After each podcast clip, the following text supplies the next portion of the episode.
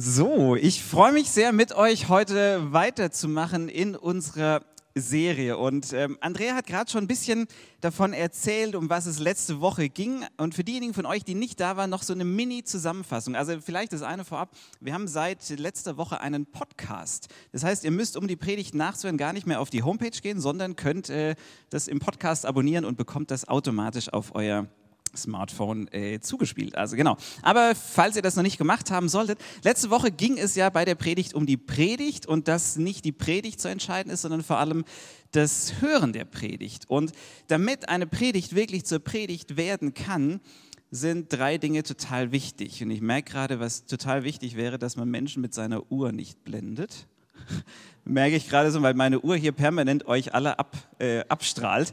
Ähm, also das wäre auch schon mal ein Anfang. Äh, dann sind es vier Dinge. Also der, der, der, Prediger sollte mit der Uhr nicht blenden. Dann sollten die Hörer die erste Haltung mitbringen und sagen, hey, ich erwarte heute, dass äh, Gott tatsächlich zu mir spricht. Und dann sollte eine Predigt kommen als drittes. Und dann Haltung Nummer zwei auch von eurer Seite, von Hörerseite, das, was Gott mir sagt, das will ich auch tun. Andrea hat gesagt, es geht nicht um Information, sondern um Transformation. Es geht darum, dass wir bei dem, was wir wissen, dass wir da in die Anwendung kommen. So, und heute, äh, wir schauen uns ja diese unterschiedlichen Gottesdienstelemente an und heute geht es um die Kollekte. So, und wo wir jetzt gesagt haben, dass die Anwendung essentiell ist, ähm, dachte ich, wir sparen uns einfach die Predigt. Ja? Guckt mal unter euren Stuhl, da findet ihr ein Kreditkartenlesegerät. so, manche so, hm? nein, also nicht wirklich. Ähm, aber wir könnten uns das fast sparen. Nein, machen wir nicht. So, also es geht heute, ja, es geht um das Thema Kollekte, weil das was ist, was wir jeden Sonntag tun. Und wir wollen heute diese Frage klären, warum eigentlich? Warum machen wir das? Und jetzt könnte man denken, ja, die City Church, die braucht irgendwie Geld. Aber ich kann euch vorab sagen, es geht gar nicht so sehr ums Geld heute. Es geht um viel, viel mehr als Geld. Es geht um was Größeres. Und wenn wir nicht verstehen, um was es hier eigentlich geht, dann verpassen wir was ganz Entscheidendes. Dann geht es uns wie einem guten Freund von mir, und ich habe diese Geschichte vor zwei Jahren schon mal erzählt, falls ihr sie schon mal kennt, äh, bitte entschuldigt, aber die ist zu gut. Ein guter Freund von mir, der, ich war so 16, also ist nicht so lang her, und der hat ähm, der war der Erste so, der echt so ein cooles Auto hatte. Und der hat sich ein BMW, ein 5er BMW gekauft, äh, M-Variante, 250 PS. Und ihr könnt euch vorstellen, wenn du selber 16 bist und dein Kumpel hat ein BMW mit 250 PS, dann ist das einfach der Held. So, und dieses, diese Karre, die war der Knaller, die ging ab wie Schmitz Katze. Oben raus, so Endgeschwindigkeit war sie ein bisschen, bisschen lahm. Aber gut, ich meine, unten raus zählt ja in der Stadt und so, ne? Also so. Äh. so. Auf jeden Fall hat er eines Tages sein Auto verkauft und der Käufer setzt sich rein und sagt, boah, das ist ja ein Sechsgang. Das ist wie geil, das ist einer der ersten Sechsgang. In der Anzeige stand Fünfgang und mein Freund sagt, nee, nee, der hat nur fünf Gänge. Und der Käufer sagt, nee, guck mal auf deinen Schalthebel. Da steht eins, zwei, drei, vier, fünf, sechs. Und mein Freund sagt, nee, nee, der hat nur, sagt, doch, doch, doch, das steht hier, lass uns mal probieren. Und tatsächlich, Tatsächlich, da war ein sechster Gang. Der ist fünf Jahre. Hat sich immer gewundert, warum er oben raus nicht so richtig weggegangen ist. Ist fünf Jahre das Ding, das geilste Auto gefahren, aber hat nie in den sechsten Gang geschalten und konnte die letzte Stufe nicht zünden. Also von daher, darum geht's, dass wir verstehen, was wir tun, weil wenn wir das nicht checken, dann verpassen wir was ganz Entscheidendes. Also von daher könnt ihr euch ein bisschen entspannen, falls ihr schon dachtet, oh nee, der Rentschler wieder zum Thema Geld. Ähm, es geht heute gar nicht so sehr ums Geld, sondern es geht eigentlich um all das, was wir teilen können. Und ja, da gehört Geld dazu, aber noch viel mehr bei unserer Kollekte oder bei Kollekte geht es eigentlich um unser Leben. Und es klingt vielleicht gerade noch ein bisschen viel, aber wartet's ab. Jesus selbst, der hat wahnsinnig viel über Geld gesprochen. Der hat immer und immer wieder, wenn er mit seinen Jüngern und den Umständen so unterwegs war, wenn er denen was erklären wollte, dann ging es um Geld. Und wenn er den Dinge deutlich machen wollte, dann hat er immer in Gleichnissen oder ganz oft in Gleichnissen so Geschichten gesprochen. Und insgesamt hat Jesus so um die 35 Gleichnisse erzählt. Und von den 35, also je nachdem, wie man zählt, 32, 35, 36, und von den 35 Gleichnissen gingen 16 um Geld oder Besitz. Jesus hat mehr über Geld als über den Himmel gesprochen erwartet man vielleicht von Kirchen und denkt, die wollen ja immer nur unser Geld. Aber das Überraschende ist, Jesus wollte nie, es gibt keine Situation, wo er sagt, gib mir mal dein Geld. Der wollte nie das Geld von den Leuten. Der hat nie nach Geld gefragt. Kein einziges Mal. Und die Frage ist ja, was wollte er dann? Und es ging ihm auch nicht darum, Geld oder Wohlstand so per se zu verurteilen, sondern ganz im Gegenteil. Jesus wollte und will uns heute hier helfen, unser Leben so zu gestalten, dass es möglichst sinnstiftend ist, dass es sich möglichst dadurch auch möglichst sinnvoll, sinnvoll anfühlt. Und das ist mir im Vorfeld wichtig. Wir müssen unserem Leben keinen Sinn verleihen. Ja, du musst dir keinen Sinn verleihen, das kannst du auch gar nicht, weil du hast schon Sinn, du bist von Gott gewollt. Deswegen hast du einen unverlierbaren Sinn, eine unverlierbare Würde. Aber die Frage ist, was machen wir da draus? Setzen wir es sinnstiftend ein oder eher nicht?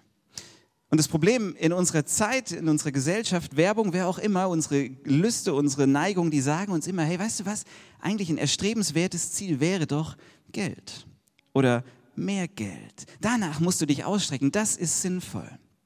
Und Jesus sagt, ey, das ist, das ist ein Trugschluss. Und ich glaube, ganz egal, ob du an Jesus glaubst oder nicht, ich glaube, das gilt für uns alle gleich. Wenn du so mal mit Abstand auf die Kontobewegungen auf deinem Konto der letzten Jahre guckst oder da drauf schaust, was so auf den Kapitalmärkten passiert, dann sieht man sofort, Geld kann ein tolles Mittel sein, aber ein ganz schlechter Mittelpunkt. Geld ist ein tolles Mittel. Was kannst du nicht alles für coole Dinge mit Geld machen? Aber es ist ein ganz schlechter Mittelpunkt. Wenn Geld und Besitz und mehr Geld der Mittelpunkt wird, wenn dieses Haben wollen zentral wird, dann ist es nicht der Weg zum Glück. Und genau darum geht es Jesus. Er möchte dein umfassendes Glück. Das hat er im Sinn. Und behalte das im Hinterkopf bei dem, um was es jetzt geht. Und ich würde gerne jetzt mit euch in eine super spannende Geschichte eintauchen, die Jesus erzählt hat. Das ist so eine dieser frei erfundenen Geschichten, die Jesus so erfindet. Aber wenn der Sohn Gottes Geschichten erfindet, um was zu verdeutlichen, dann steckt da eine wichtige Botschaft drin. Und viele von diesen Geschichten, die sind quasi Weltliteratur geworden. Das verlorene Schaf, der barmherzige Samariter, der verlorene Sohn, all diese Geschichten. Und direkt nachdem Jesus diese Geschichte vom verlorenen Sohn erzählt hat, kommt jetzt die Story, um die es heute geht.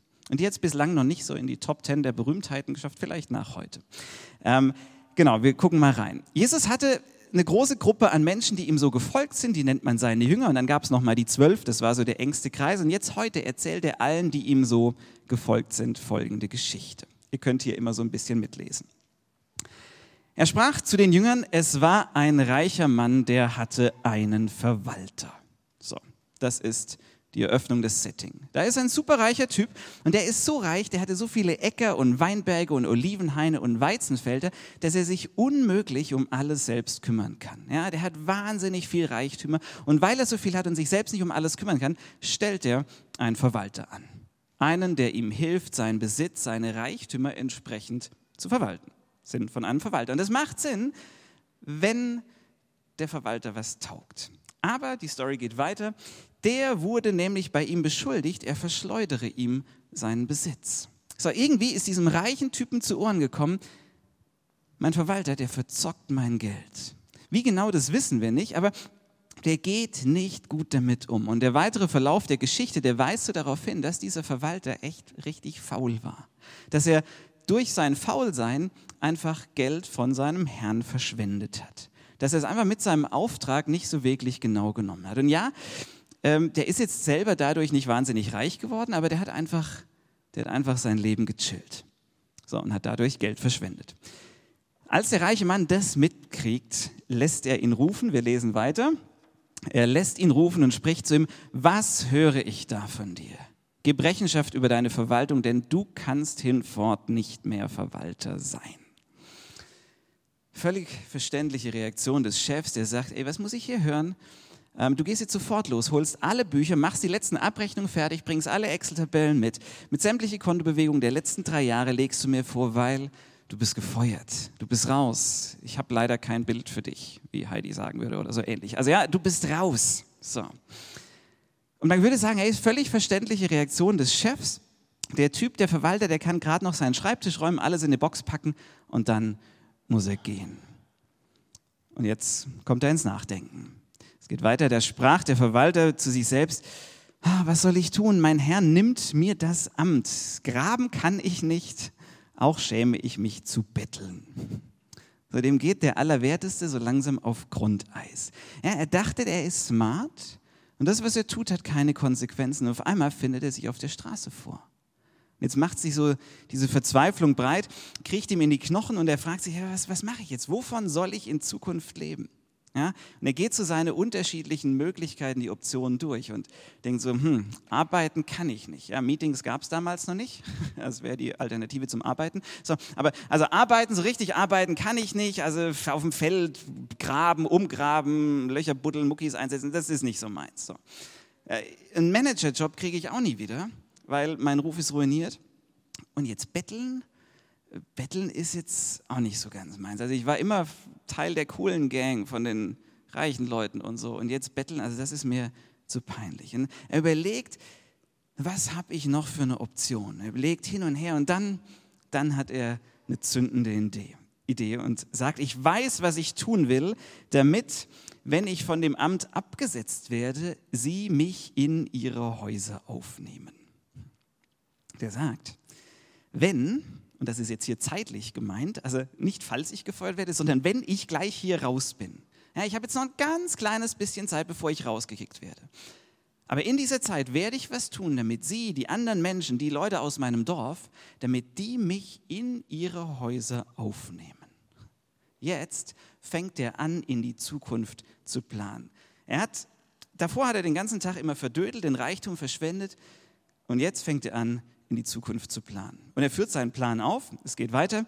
Er rief zu sich die Schuldner seines Herrn, einen jeden für sich. So. Der holt die ganzen armen Säcke, die seinem Boss was schuldig waren, die holt er alle und sagt, kommt, kommt, kommt ganz schnell hin. Wir haben nicht mehr viel Zeit. Kommt schnell, kommt schnell, kommt schnell. Wir müssen, wir müssen noch was besprechen. Und Jesus, der diese Geschichte den Leuten um ihn herum erzählt, der lässt jetzt so zwei von diesen Schuldnern exemplarisch auftauchen. Und dieser Verwalter, der spricht zu dem ersten und sagt, wie viel bist du meinem Herrn schuldig? Und er sprach, 100 Fass Öl. 100 Fässer Öl, was auch immer man mit 100 Fässer Öl macht. So, und er sprach zu ihm, weißt du was, nimm deinen Schuldschein, setz dich hin und schreib schnell 50. Oder wie Luther sagt, schreib flux 50. So, was der hier macht, was der hier macht, das ist Betrug vom Feinsten. Das ist Betrug vom Feinsten. Dem ist jetzt alles wurscht. Der betrügt seinen reichen Herrn noch mehr, indem er den Schuldnern einfach die Hälfte der Schulden erlässt. Weil er hat ein Ziel. Wenn er hier rausgeflogen ist, dann will er Freunde haben. Der will irgendwo unterkriechen. Der will Verbündete haben. Und er sagt, komm, du hast 50, äh, 100, 100 Fass Schulden, wir machen 50 draus. Und der, der Typ, der Schuldner, der steht vor ihm und sagt, what, echt? Äh, der fängt so langsam das Grinsen an, bist du sicher? Und er sagt, ja, ja, ich bin ganz sicher. Ähm, und der andere sagt wieder, boah, ich weiß gar nicht, was ich sagen soll, vielen Dank. Also wenn ich dir irgendwie mal helfen kann, sag Bescheid. Und er sagt, ja, könnte schneller kommen, als du denkst. So, ähm, ja, also, so, das macht er. Und dann kommt der Nächste, wir lesen weiter, und sprach er zum Zweiten, du, aber wie viel bist du schuldig? Der sprach 100 Sack Weizen. Er sprach zu ihm, nimm deinen Schuldschein und schreib 80. Gleiche Nummer mit dem Zweiten. Und so macht er das mit allen Schuldnern. Und dieser verschwenderische Manager, dieser verschwenderische Verwalter, der verschwendet noch mehr Geld. Aber diesmal, diesmal nicht durch Faulheit, weil er nicht alles rausholt, was für den Herrn drin gewesen wäre, sondern jetzt, jetzt verschwendet er es strategisch. Er verschwendet es strategisch, um Beziehung zu bauen. Nachdem er die ganzen Schuldner sich noch hat kommen lassen, die ganzen Schuldscheine durchgegangen ist, muss er wohl oder übel noch einmal zu seinem Boss und ihm ja alle Bücher übergeben, ihm alles übergeben. Und er schaut sich die Bücher an und merkt natürlich sofort, dass die Zahlen hinten und vorne nicht stimmen und dass sein Besitz in den letzten drei Stunden gerade, zack, äh, enorm gesunken ist, enorm geschrumpft ist. Und alle Hörer, die so um Jesus rumstanden, die das gehört haben, dachten so, oh wei, jetzt jetzt geht es ihm an den Kragen. Jetzt wird er gekillt, gepflöckt, gesteinigt, gekreuzigt oder zumindest mal, zumindest mal 20 Peitschenhiebe. Also ja, das ist die Erwartung. Das machst du zu der damaligen Zeit mit jemand, der so dich betrügt. Und in all den Gleichnissen, die Jesus erzählt, gibt es immer wieder diese überraschenden Wendungen. Und man denkt, Hä? das habe ich jetzt nicht kommen sehen. Denn das Ding ist, wir denken und erwarten Dinge, wie sie halt so normal sind. Aber in Jesu Gleichnissen, da geht es oft nicht so normal zu, weil die Akteure sind nicht so ganz normal. Und ganz oft, auch hier, gibt es in diesem Gleichnis eine Person, die Gott repräsentiert. Das ist dieser reiche Herr. Und jemand, der für uns Menschen steht, dieser Verwalter. Und alle erwarten, diesem Verwalter, dem geht es jetzt an den Kragen. Und dann erzählt Jesus weiter. Und wir lesen da, und der Herr, was macht er? Der Herr lobte den ungerechten Verwalter. Der hat ihn gerade betrogen und der Herr lobt ihn. Warum das? Der lobt ihn, wir lesen weiter, weil er klug gehandelt hatte. Und dann, weil er klug gehandelt hat. Und das macht, das macht überhaupt doch keinen Sinn. Warum hat er klug gehandelt? Und dann geht Jesus so ein bisschen aus der Geschichte raus. Ähm, die Geschichte verlässt er jetzt und fängt an zu erklären. Er sagt, denn die Kinder dieser Welt sind unter ihresgleichen klüger als die Kinder des Lichts. Jesus fängt jetzt an zu erklären, er stellt zwei Gruppen von Menschen sich gegenüber, die Kinder dieser Welt und die Kinder des Lichts. Und er sagt, ihr, die ihr Kinder des Lichts seid, und gemeint sind Menschen, die mit dieser Perspektive leben, dass diese Welt hier nicht alles ist, dass es einen Gott gibt, dass es einen Jenseits gibt. Er sagt, ihr Kinder des Lichts, ihr seid nicht, manchmal nicht besonders schlau. Ihr seid nicht immer die hellsten, obwohl ihr Kinder des Lichts seid. Wortspiel. So, er sagt, die, die Leute, die im Hier und Jetzt sind, die Leute, die nur im Hier und Jetzt leben, dieser ganovenhafte Manager, die sind oft schlauer als ihr Frommen, die ihr glaubt, dass es einen Gott gibt. Die denken manchmal Dinge besser und konsequenter durch. Der lässt diesen ungerechten Verwalter loben. Warum? Was ist der Grund?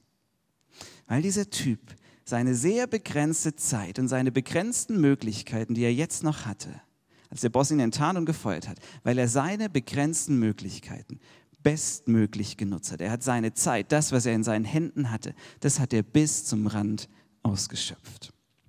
Und die Implikation, die Aufforderung, die dieses Gleichnis vermittelt, ist völlig klar. Betrug für soziale Zwecke ist voll in Ordnung. ja? Merkt euch, nein, merkt ihr euch nicht, nein. So, also das nicht. So. Die Implikation von diesem Gleichnis ist, seid nicht dumm und verschwendet euer Leben, sondern seid smart und fragt euch, wie kann ich meine Zeit, wie kann ich meine Möglichkeiten, meine Ressourcen bestmöglich mit dem maximalen Output einsetzen? Wie kannst du den sechsten Gang einlegen? Und ich würde behaupten, es macht Sinn, sich diese Frage zu stellen, ganz egal, ob du an Gott glaubst oder nicht, dass du überlegst, hey, wie will ich, wie will ich das, was ich habe, wie will ich das einsetzen? Welchen Output soll mein Leben haben? Ja, was, auf was will ich zurückblicken? Es macht Sinn, sich diese Frage mal zu stellen. Wir kommen gleich nochmal auf diese Frage zurück. Wir gehen nochmal kurz in die Geschichte, das, was Jesus sagt, weiter. Weil jetzt wird es wirklich sensationell, zumindest wie ich finde. Also ich war völlig begeistert bei der Vorbereitung. Und bevor ich hier angefangen habe, mich mit diesem Text zu beschäftigen, wusste ich nicht, dass das steht. Und wenn mir einer von euch gesagt hätte, das und das hat Jesus, was jetzt gleich kommt, das hat Jesus gesagt, hätte ich gesagt, nee, das steht nicht in der Bibel, das stimmt nicht. so, aber es geht weiter. So, und das, was jetzt kommt, ist ein Imperativ, ein Befehl, den Jesus seinen Zuhörern gibt. Wenn du jetzt sagst, hey, ich bin heute das erste Mal da und ich weiß gar nicht, was ich mit diesem Jesus soll, dieser Befehl gilt für dich nicht. Der gilt nur für Leute, die ihm nachfolgen. Also wenn du ihm nachfolgst, dann würde ich das ernst nehmen, was jetzt kommt. Jesus sagt, und ich sage euch, und ich sage euch heißt so viel wie Achtung, jetzt wird es wichtig. Okay, und ich sage euch, ist immer die Formel Achtung, watch out. So, jetzt bedeutet es, äh, und jetzt macht er weiter, jetzt kommt der Befehl, macht euch Freunde mit dem ungerechten Mammon, damit, wenn er zu Ende geht, sie euch aufnehmen in die ewigen Hütten. Steht das in der Bibel? Ja. So, äh, und das ist, ich gebe es zu, es ist relativ verwirrend, äh, aber ich versuche es mal aufzuschlüsseln, so gut ich es kann. Jesus sagt, ihr, die ihr mir nachfolgt, ihr, die mir vertraut, ihr, die an mich glaubt, benutzt dein Geld. Benutzt diesen ungerechten Mammon, der so ungerecht verteilt ist, der für sich selbst auch nicht in der Lage ist, Gerechtigkeit herzustellen, der Ausgleich herstellen kann. Geld kann für sich nicht Frieden stiften oder sowas. Er sagt, benutzt das und mach dir Freunde damit. Er meint nicht, kauf dir Freunde, das ist was anderes, sondern mach dir Freunde mit dem Geld. Nutze, was dir anvertraut ist, damit, wenn es zu Ende geht, und er sagt hier wieder nicht, falls es zu Ende, sondern dein Geld wird irgendwann zu Ende gehen. Spätestens, wenn du deinem Ende entgegengehst, ist auch mit deinem Geld aus. Ja, er sagt, nutze es in dieser Zeit, damit, wenn es zu Ende geht, sie euch aufnehmen in die ewigen Hütten. Und wer auch immer sie sind, die euch in ihre ewigen Hütten aufnehmen sollen, I don't know, ich weiß es nicht. Ich kann euch das auch nicht hundertprozentig erklären, was damit gemeint ist, was Jesus damit meint. Und unter Theologen gibt es alle möglichen Deutungsmuster, was damit gemeint sein könnte, wer euch in ewige Hütten aufnimmt. Gibt es keine Einheit. Aber worüber alle sich mehr oder weniger einig sind, was man hier eindeutig sehen kann, ist, was unzweifelhaft ist, ist du nicht wir haben die Möglichkeit, mit unseren irdischen Dingen, mit unseren irdischen Möglichkeiten einen ewigen Unterschied zu machen. Mit deinen irdischen Dingen kannst du einen ewigen Unterschied machen. Deine irdischen Dinge, deine Ressourcen, deine Zeit und deine Gaben und dein Geld, die können einen ewigen Unterschied machen. Und Jesus sagt, mach das, investiert in das, was bleibt. Er sagt, deine Zeit und deine Kraft und dein Geld, das ist so ein fantastisches Werkzeug. Und das kann dir nicht nur hier tolle Dinge ermöglichen, sondern wenn du es richtig einsetzt, kann es bis in die Ewigkeit hineinwirken. Und ich könnte jetzt versucht sein, äh, in dieser Predigt eine Abbiegung zu nehmen und über den sogenannten Zehnten sprechen. Ja, so eine biblische Richtlinie, die sagt, hey, gib 10% deines Geldes, das am Monatsanfang auf deinem Konto landet, in die Kirche. Und das, das will Gott. Und dann kannst du hinter dieses ganze Thema so einen Haken setzen. Aber das ist überhaupt nicht das, um was es mir geht. Das ist auch nicht das, um was es Jesus geht, wenn er über Geld spricht. Es geht nicht darum, irgendwo hinter einen Haken zu machen, Pflicht erfüllt, gut ist. Sondern es ist die Grundfrage, wie ich es vorhin gesagt habe, es geht um unser Leben. Die Grundfrage lautet, was willst du mit deinem Leben machen? Was willst du erreichen? Oder krasser gesagt, für was sollen die Menschen, die Leute um dich herum, eines Tages bei dir Schlange stehen? Um dir zu danken? Was soll hängen bleiben? Bei welchen Dingen, wenn du auf die zurückguckst, wirst du mal sagen, hey, das war gut, das war gut, dass ich das so gemacht habe. Und die Frage, wenn ich sie ganz, ganz klein runterbreche, lautet, willst du, willst du Geld oder Geschichten? Geld oder Geschichten? Willst du mehr Geld auf deinem Konto, mehr Dinge, die du dir kaufst, weil dir jemand suggeriert hat, dass du sie brauchst? Ähm, obwohl du vorher fünf Minuten vorher noch nicht mal wusstest, dass es sie gibt, aber jetzt, wo du weißt, dass es sie gibt, du gar nicht mehr wusstest, wie du vorher ohne sie leben konntest. Also ja, ist es, willst du mehr, Ding, mehr Geld, um mehr Dinge zu kaufen oder mehr Geschichten? Und ich kenne euch nicht alle, aber ich behaupte einfach zu wissen, was eure Antwort ist, wenn ihr ehrlich seid und ein bisschen länger drüber nachdenkt. Ich glaube, es sind mehr Geschichten. Ich glaube, wir alle wollen mehr Geschichten. Weil am Ende des Tages wird niemand über dein Geld sprechen, sondern die Leute werden Geschichten über dich erzählen. Und am Ende deines Tage, deiner Tage wirst du dir nicht wünschen, oh, hätte ich noch 100.000 Euro mehr auf dem Konto oder sowas, sondern hätte ich doch vielleicht mehr Geschichten zu erzählen, mehr Zeit verbracht mit XY, hätte ich doch mehr Leben positiv berührt. Ich war äh, schon auf ein paar Beerdigungen, wisst ihr was, auch bei diesen Nachfeiern, da ging es nie ums Geld der Leute.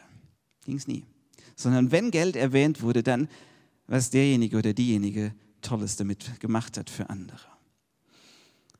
Und wisst ihr, wenn ich an uns als City Church und das Thema Geld denke, bin ich einfach unfassbar dankbar. Dankbar für das, was ihr bereit seid zu geben. Das ist einfach nur großartig. Im letzten Jahr haben wir diese Spendenkampagne gestartet, damit wir eine halbe Stelle für Julia finanzieren können. Und ihr, wir zusammen haben das, haben das gewuppt und haben das sogar noch übertroffen. Und wisst ihr was? Dadurch werden Geschichten geschrieben. Ich saß vor ein paar Wochen mit Erich, unserem Kassierer, ist hier hinten zusammen und wir haben uns den Jahresabschluss unserer Finanzen angeguckt. Und er wusste es natürlich schon vorher, weil er die Zahlen vorbereitet hat. Aber mich hat es umgehauen, weil wir im letzten Jahr ein Plus von 20.000 Euro ungefähr gemacht haben. Und das liegt an ganz unterschiedlichen Faktoren, aber der Hauptfaktor, der Hauptfaktor ist der, dass ihr gesagt habt, ich will mehr Geschichten erleben und ich will nicht mehr Geld horten. Ich will im sechsten Gang fahren. Ihr könnt euch nachher übrigens eure Spendenbescheinigung abholen bei ihm. Das nur so nebenbei. So, aber ich will, dass ihr das nie vergesst. Dass ihr das wisst und nie vergesst. Das, was hier in und durch unsere Kirche passiert, das ist für den Rest eures Lebens Teil eurer Geschichte. Jede Taufe, nächste, nächste Folie, jede Taufe, die wir im Sommer feiern, jede Taufe ist Teil eurer Story, weil ihr das unter anderem durch euer Geld, durch eure Mitarbeit mit ermöglicht habt. Jedes Kind, das im Kindergottesdienst Vertrauen zu Jesus lernt, ist Teil eurer Geschichte. Jeder Mensch, der in einem unserer Biergartengottesdienste, die eine Menge Geld kosten, jeder Einzelne, der dort von Gott berührt wird, der ist Teil eurer Geschichte. Jeder Einzelne, der beim Charity Sonntag, die wirklich hunderte Menschen, die dadurch berührt wurden, jeder Einzelne davon ist Teil eurer Geschichte. Jeder Mensch, der jetzt in der Pop-up-Kirche mit Gottes Liebe in Berührung kommt, ist Teil eurer Geschichte, weil ihr gesagt habt, ich will Geschichten. Ich will Geschichten und nicht Geld und dann entsprechend gehandelt habt. Und Geschichten, die sind so viel wertvoller, als das Geld jemals sein könnte. Als Rabea und ich gefragt wurden, ähm, ob wir hierher kommen, um Pastoren für die City Church äh, sein zu wollen dürfen, da ging es irgendwann in diesen Vorverhandlungen und Gesprächen, ging es irgendwann auch um das Thema Geld. Und äh, klar, Geld ist wichtig, muss man auch drüber sprechen. Und schnell wurde deutlich in diesen Gesprächen, dass wir im Vergleich zu unseren letzten Jobs hier deutlich weniger verdienen würden. Nicht nur ein bisschen, sondern richtig viel weniger. Und eigentlich ist es nichts, was du machst, dass du sagst, hey, ich nehme den nächsten Job an, ich ziehe dafür in eine andere Stadt und ist cool, ein Drittel weniger Gehalt oder sowas. Machen wir gerne. Nein, so, aber wisst ihr was? Wir haben zueinander gesagt, wir haben zueinander gesagt, uns sind die Geschichten, uns sind die Geschichten wichtiger als das Geld. Wir wollen das wagen, weil wir uns, weil wir uns sonst auf ewig fragen würden, was für coole Geschichten wir verpasst hätten, wenn wir es nicht gemacht hätten. Geschichten kannst du niemals aufwiegen. Du kannst Geschichten nicht mit Geld aufwiegen.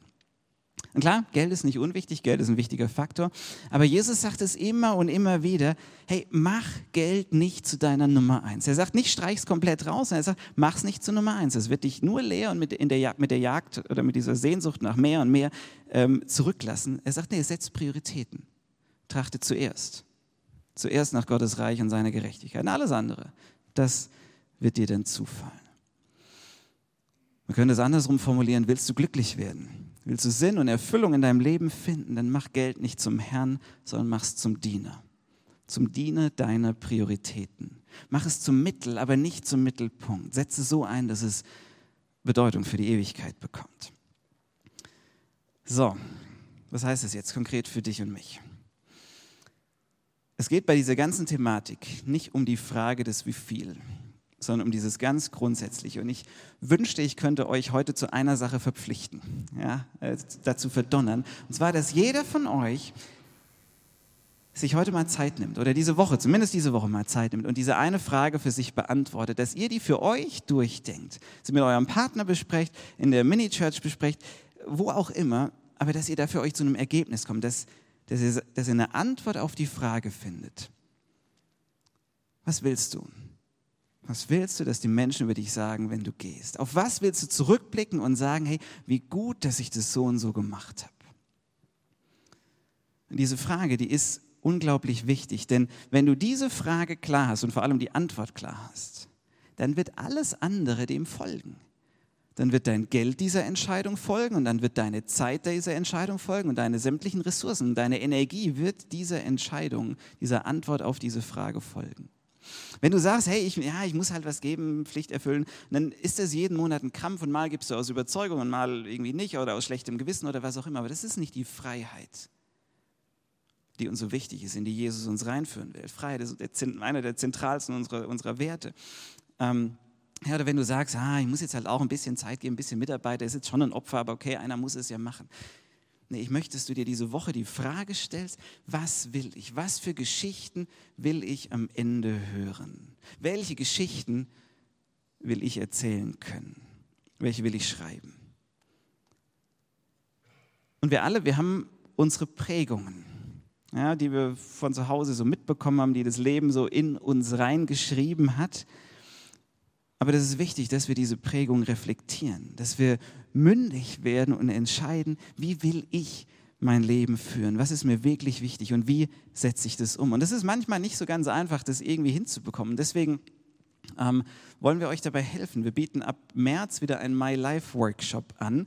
Ähm, das ist ein Workshop, fünf Abende, die dir helfen, ähm, wo du dich mit deinem Leben beschäftigst, mit deinen Prämissen, mit denen du reingehst, mit deinen Prägungen wo du lernst, gute Entscheidungen zu treffen. Wie treffe ich die und wie setze ich die um, dass das, was dir wirklich wichtig ist, am Ende auch da steht. Also fünf Workshops, My Life, fünf Abende My Life, meldet euch gerne an. So, das als kleine Hilfe. Ich fasse zusammen, es geht nicht darum, was machst du mit deinem Geld, wie viel musst du abgeben, sondern welche Geschichten willst du erleben, welche Geschichten willst du schreiben und dann wird, dann wird dein Geld dem folgen. Das Ding ist, wenn du diese Frage nicht klärst, welche Geschichten du schreiben willst, wenn du sie dir nicht beantwortest, dann wird diese Frage jemand anders für dich beantworten. Dann werden nämlich deine Impulse die Kontrolle übernehmen. Deine Gier oder deine Lust oder vielleicht manchmal dein Mitleid, was auch immer. Aber deine Impulse werden deine Kontrolle übernehmen. Ich behaupte mal zu wissen, dass du das nicht willst. Also ich will das zumindest nicht, dass bei mir die Impulse äh, die Kontrolle übernehmen. Ich möchte es selber klären, was für Geschichten ich erzählen können will.